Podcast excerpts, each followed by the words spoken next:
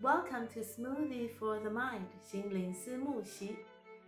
学音乐的孩子不会变坏，这句话无论是真是假，是行销或是迷思，许多亚洲父母的确对于音乐教育十分注重。今天的 Smoothie Talk 人物访谈，我们邀请到音乐教育专家李亚老师。李亚老师在台湾和德国都有十分丰富、已经三十年的教学经验。我们来听听他分享他的音乐之路，还有生活心得。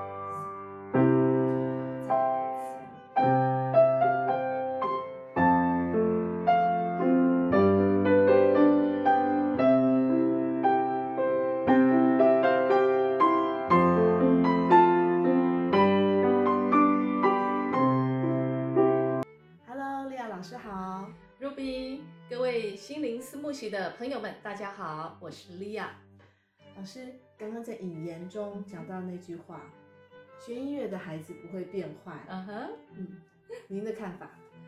我的看法是，学音乐的孩子不会变坏，而且会更聪明。哦，怎么说？因为我觉得音乐它是一个全身所有肢体都在运作的一个运动，呃，练习项目，所以我觉得这对我们的。刺激我们的脑是脑部是非常非常好的，所以我觉得会更灵活。那至于不会变坏的话，我也是非常认同这句话的，因为我觉得音乐它是一个是文化非常久远，然后如果我们呃人的我们本身如果有文化气息奠定基础的话，我想这个孩子真的是会比较不会变坏。嗯，老师看过的孩子家长其实非常多，嗯、因为您在。台湾和德国都累积了非常丰富的教学经验嘛。是，我们先从台湾这边开始说起好吗？嗯、老师您，您跟我说您教学经验已经有三十年，你是从小学就开始教，还是 五岁开始教吗？可以分享一下吗？呃，没有没有，呃，对，的确真的是有三十年了。我大概十五六岁就开始接家教哦。哇，嗯，对，然后就陆陆续续这样一直在教学。然后之后呢，我接受了雅马哈工学社它的呃它的培训，啊、呃、一个整体的，所以我觉得在教学方面真的是，经验非常的丰富。对，那那个时候的您是在怎么样的契机又来到德国？已经二十三四年了，对不对？对，嗯，您在德国也是修习音乐教育，音乐教育，对。嗯，那这边可以跟我们再分享一下吗？对。我是呃呃主修音乐教育，呃钢琴这样，钢琴乐教育。嗯，我觉得我自己从小就是很喜欢当老师，哦、所以我在在教学的时候，我会自己不断的摸索。我觉得这个对一个教育者也非常的重要，是怎么样可以一直让孩子呃更能理会呃体会，然后更能深入音乐这样子。嗯那之后接受了呃工学社雅马哈的培训之后，我觉得嗯，它也是让一一套让人家感觉非常惊艳的系统哦，因为它的经它的系统是非常有规划、很缜密的，然后可以这样子循序渐进的发展，是，所以我觉得真的蛮好。那到德国来，因为觉得嗯，总是需要在嗯。充实一下自己，就来到这边之后，又被他们的教学法又稍微有点震撼到。哦、老师分享一下，有怎么样的差异呢？对那时候的您来说，呃，我觉得差异一定是第一个很大的，就是说他们也不唱哆来咪发嗦，哦，啊，他们就唱 C D A F G，嗯，用他们的呃德文字母这样子，所以第一个冲击就已经很大。然后再来教学的话，我想。他们的系统不像呃，我我觉得亚洲的系统会比较嗯规矩，是规矩一点这样子，循序渐进。那我觉得这边是还好，我觉得他比较不喜欢这么制式的，嗯，他他着重的是音乐性吗？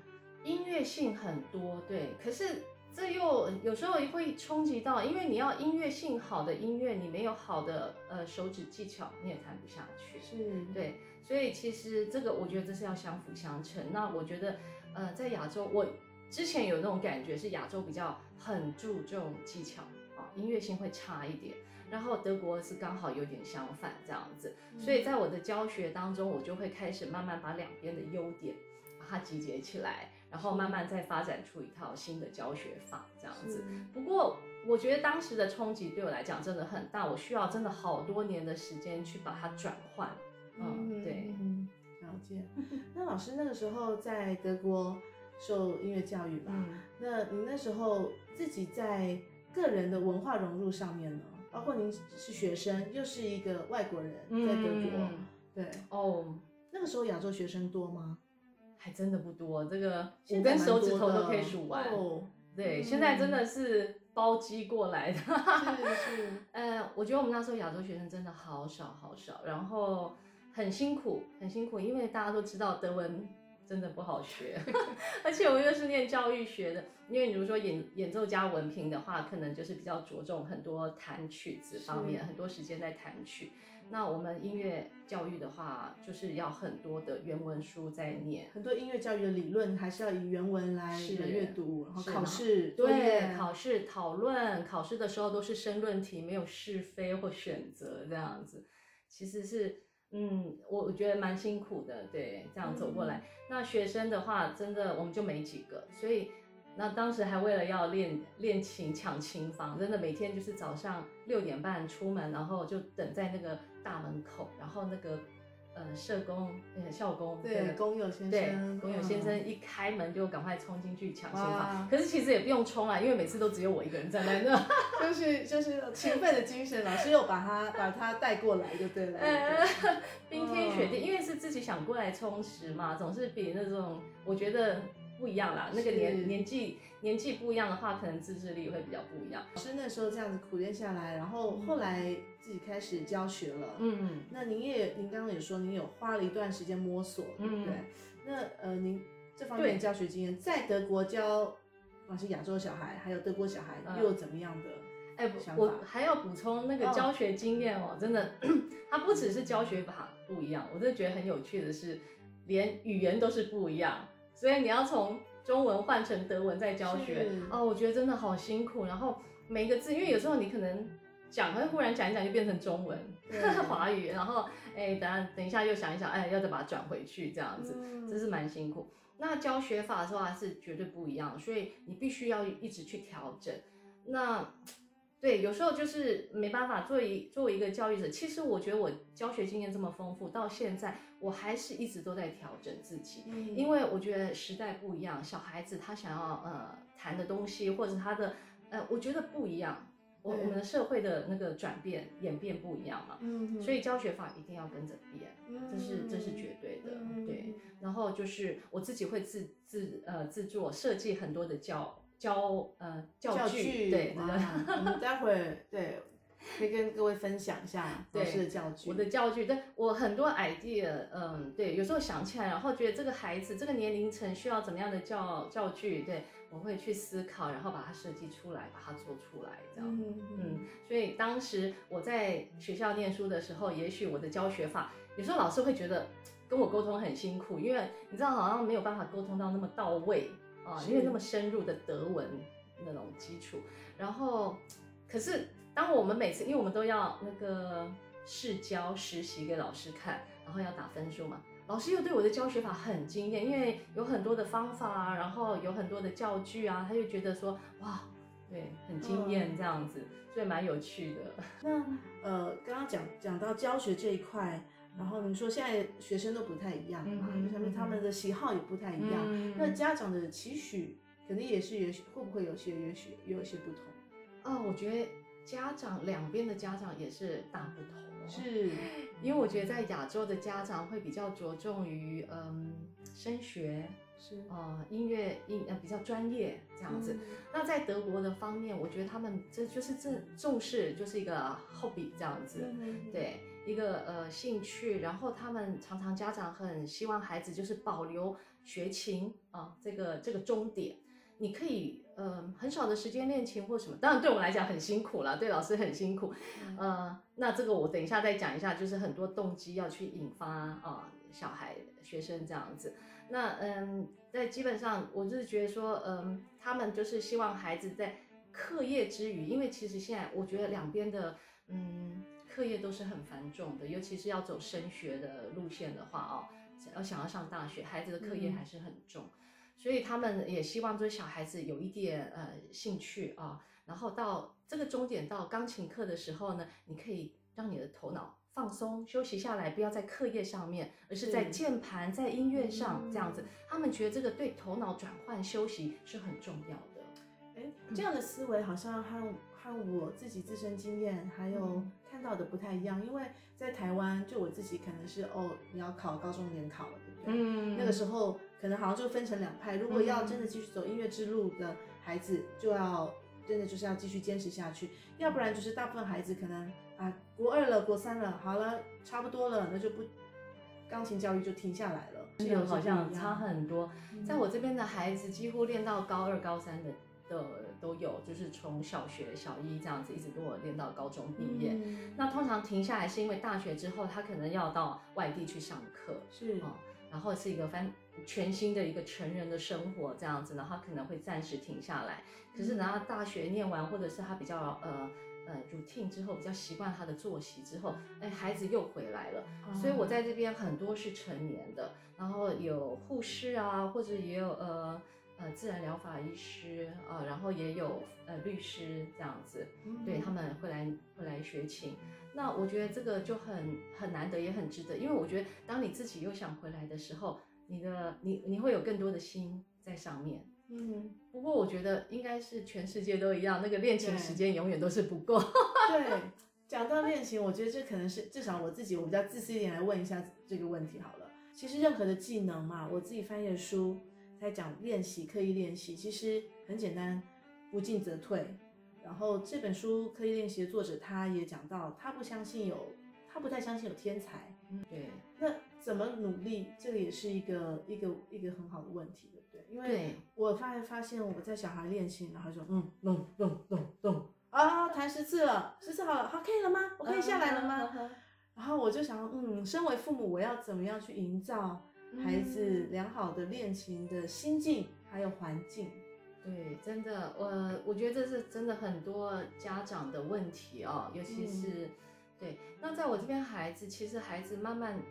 德国的家长几乎不太陪孩子上课的，我不介意孩呃家长进来教室，因为我觉得我很喜欢家长一起分享老师上课的内容哈，其实我觉得很好，呃没有问题的，呃只是我觉得他们孩子很多是一个人来，然后我常常可以跟孩子呃很沟通啊，沟通到呃有一点时间时间或者是私人只有老师跟学生的哈的时间跟他沟通到心灵里面，你为什么不想练琴啊？为什么什么？那他会。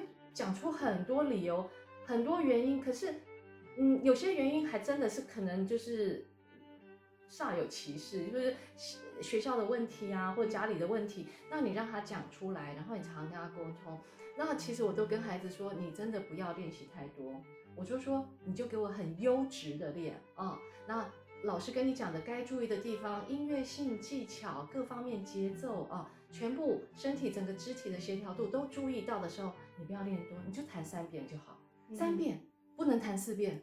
小孩子说啊，真的吗？可是我真的很想弹五遍。对，他就反而他自己去激发他这样的感觉。所以我觉得在家里练琴也很重要，就是一个很安静的环境。嗯、对，嗯，大家都静下来，因为有时候小孩子外物太多哦，因为。嗯，你赶快赶快练好，我们等一下可以去哪里去哪里。可是其实他这样子，他就会急，他的心就已经跑到练琴之后要做什么事情的阶段了。你应该是换个方式跟他讲说，我们现在是在钢琴课，所以什么都不说，什么都不想，嗯、我们只把这个这个终点或这个练琴时间啊达到最优质的啊对的的的呃品质这样子。嗯嗯，就是要享受在音乐音乐的这个世界里面，对对，对。然后呃，我觉得支持跟陪伴一定是很重要的，对。所以我觉得这个这一点，那在呃一个教育者的方面，这个方面啊，老师方面，我觉得很多的动机你要去引导。我们不是一定说一定要考试，因为每个孩子。我觉得那个孩子平常已经有太多考试，你又来学琴是为了考试，其实也是蛮辛苦的。你要让他享受在在其中，那那当然你可以加入很多的音乐元素啊，比如说一点点爵士，不同的节奏感。啊，比如说呃流行歌曲啊，因为我自己也可以帮孩子编简单的谱，他们有时候听到啊，老师我要弹，我要听这一首，我要弹这一首，然后他们直接把 YouTube 打开。然后说就是这一首这一首，嗯，然后我就评估，我再评估一下，哎，这首可不可以弹？有没有？因为他有时候可能合成乐比较合成的那个乐器比较多的话，我们可能不好编。那如果可以的话，我就觉得说，哎，可以，我可以帮你写谱啊，让你去弹一下，然后再加上一点，我会教孩子呃即兴。哦，哎，让他们学习怎么样的即兴啊、呃，就是坐下来，你可以就是 free，我想要怎么弹。那其实这只要一一些简单的一个呃和和声进行，对，就对。所以我觉得一个教育者他的一很多的 idea 他要有，嗯、然后他可能自己也要会有一些这种基础这样子。嗯、那我们这样引导孩子的话，可能他每天每次来上课的终点就不是这么制式，他可能会有很丰富。那我们可以呃唱唱歌啊，因为很多音乐你必须要学会唱之后，你的音乐才会火起来。是，对，这个也很重要。嗯，那刚刚讲到老师您说的那个即兴吧，嗯、就是即兴的演奏或是教小朋友创作。嗯、现在其实呃很多的科技软体，还有这种社群媒体上面都有很多的这种学习音乐的工具，嗯、学习钢琴的软体等等。是，是老师，您觉得这样子的成效跟我们传统老师学生在同一个空间教学上面有怎么样的分别呢？这应该是看你需要的是什么，需求的是什么。有些人就觉得说，哎，我不喜欢去老师那边上课，我就想自己在家里呃弹一谈自学，或者是我从老师那边呃上课回来之后，可能有点无趣，自己在家里练习。那我知道呃现在的 APP 它的它的那种。呃，软体它的模式是，就是说它帮你伴奏啊，它的有一点背景音乐，然后它给你一个节奏，然后你可能节奏也可以去调，这样子调快调慢，其实也是可以这样子。嗯、那对于这整个音乐性的一个呃一个音乐性的照顾，或者整个肢体协调啊、呃嗯、技巧方面的修正，可能这就是呃没有办法取代人工的。呃，老师，所以呃，一个老师有一个就是一个教育者在旁边看着，我觉得应该是也蛮重要，对，对，也可以或者是相辅相成，嗯，这也是很好的 idea，嗯，因为你刚刚说到肢体协调，嗯，坐姿，然后还有你的这个指法都会影响到你这个肌肉性，然后你的这个。哦对啊，对对对，这个学问很大。对，因为呃，什么时候我们只要用手指前面的力气，什么时候我们需要用到手背，什么时候我们需要身体啊？哦嗯、那小孩子有时候他可能会很僵硬，尤其一开始他可能顾着顾到手了，他顾不到这里顾不到那个或者整个歪一边或者怎么，嗯，对，所以就是也老师像我坐在旁边，我我们已经。像我教学这么这么多年了，所以其实我很敏感。我有时候用侧眼一看就会发现不对了，我就起来去扶一下肩膀啊，去呃动一下那个背啊，这样子，这个这个是很重要的，对，嗯嗯，所以这个这个是属于肢体协调方面，音乐性是一种让音乐活起来哦，有有生命的感觉，嗯、然后再加上肢体协调，因为其实真的，呃，我觉得弹琴真的是高难度，你不觉得我们身体很多器官都用到了？你的眼睛要视谱。你手要弹琴啊，对不对？然后你耳朵要听，那可能心里要唱，然后要节奏，然后再多一点曲子的呃，难高一点的曲子的时候，你可能需要踩踏板，所以你几乎是全身都在动的，还还很多问题，所以你要去帮他，哎，你要去告诉他正确的使用啊，正确的呃方法。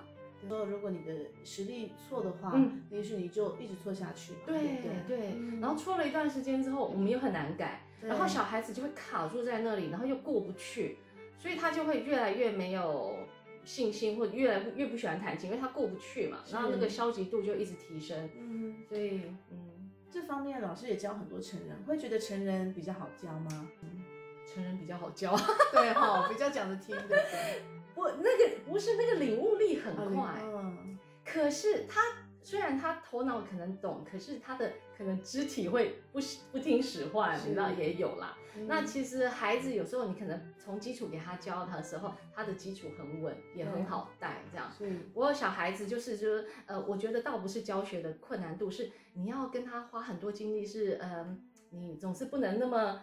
严肃从头到尾都是在上课嘛，你要带一点不一样的东西进去，这样子、嗯、他才不会打瞌睡啊，或者这样哦无聊啊，是讲讲笑话，或是要逗弄他一下。对对对，让他又嗯起来，因为有时候真的他们是下了课才来才来上钢琴课，有时候真的会蛮累的，嗯对。那像这边的幼儿园孩子也不会说很少了，在也有有午休的时间，可是孩子。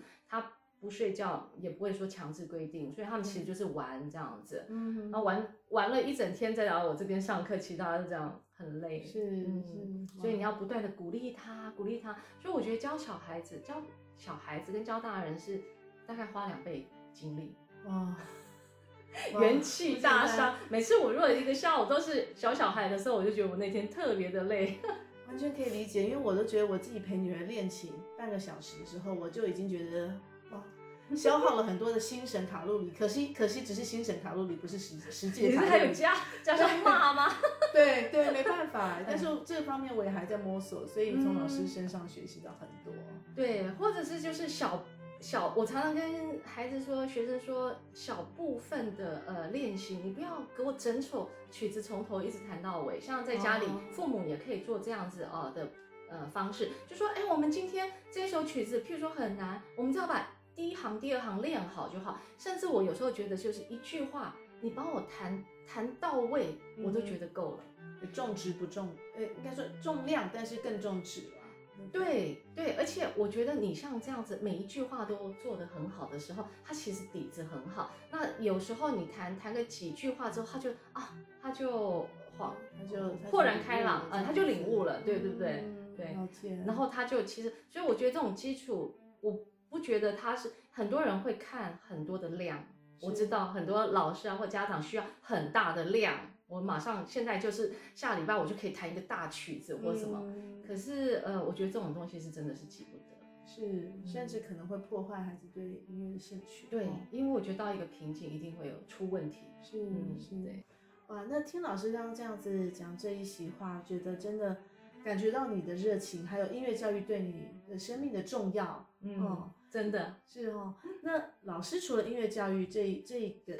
一大部分之外，你的生活还有哪些兴趣？嗯、你觉得是让你像喝了一杯心灵思慕洗一样的？呃，对我自己本身是一个很喜欢嗯新的东西进来的，呃，充实自己的东西。那我最近是在念自然疗法，哦，啊、呃，自然疗法是它是必须要参加德国国家执照考试的，是，呃，有点类似中医。算是中医，因为一一边是西医，然后我们自然疗法就是算中医这样。这样自然疗法，它是一个呃范围很广的，它是一个一个总执照呃总证照，嗯、然后再来自然疗法考过之后，你要从事哪一方面？因为很自然疗法，比如说你说呃骨质疏松啊，也是一种自然疗法，然后呃。嗯，芳香芳疗啊，对，非常非常，哎，这种只要不是西医的，都是属于自然疗法，所以它范畴很广哦，非常广，非常广。对，那我目前是在念这个，非常辛苦，因为我觉得 很跳痛。是是，哇，所以老师现在你是身兼音乐教师，然后自己又是。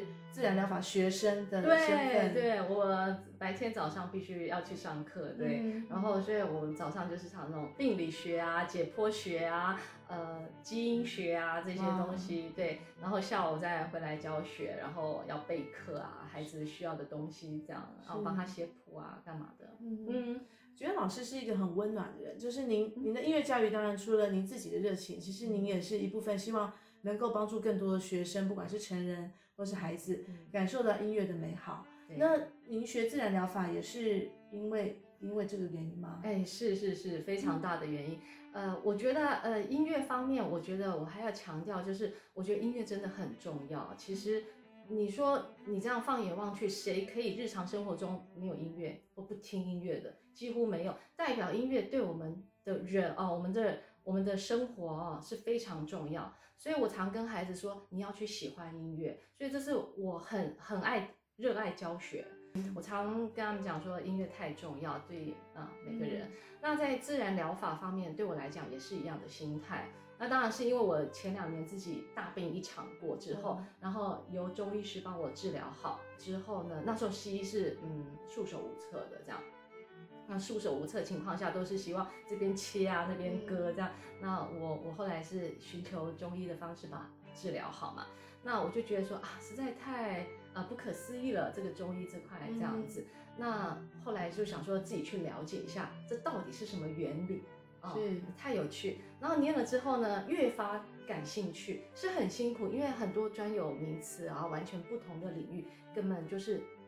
外另外一个世界，可以这么说。嗯、那可是我觉得念进去以后，越发有越发那个热忱啊，兴趣更更加的启发，因为你还可以呃了解到自己的身体啊，整个的呃问题啊，或者是整个构造啊，呃、嗯呃可能发生的啊，还有为为什么？当然有些很多事情是呃病理学方面很多无法解释的哦，也找找不到答案的啊。不过呃基本上。基础是建立在这样，对，嗯，是这样充实，然后想要帮助人。哇，所以老师的身份真的非常多。老师除了是我们今天当然大部分说的是音乐教育嘛，然后未来的自然疗法的医师哦，对不对？是。然后第三部分是其实老师在翻译啊，还有您这部分也给一些像游学语言教育这方面也有很多的顾问的工作，对不对？呃，对，我真的闲不下来。对。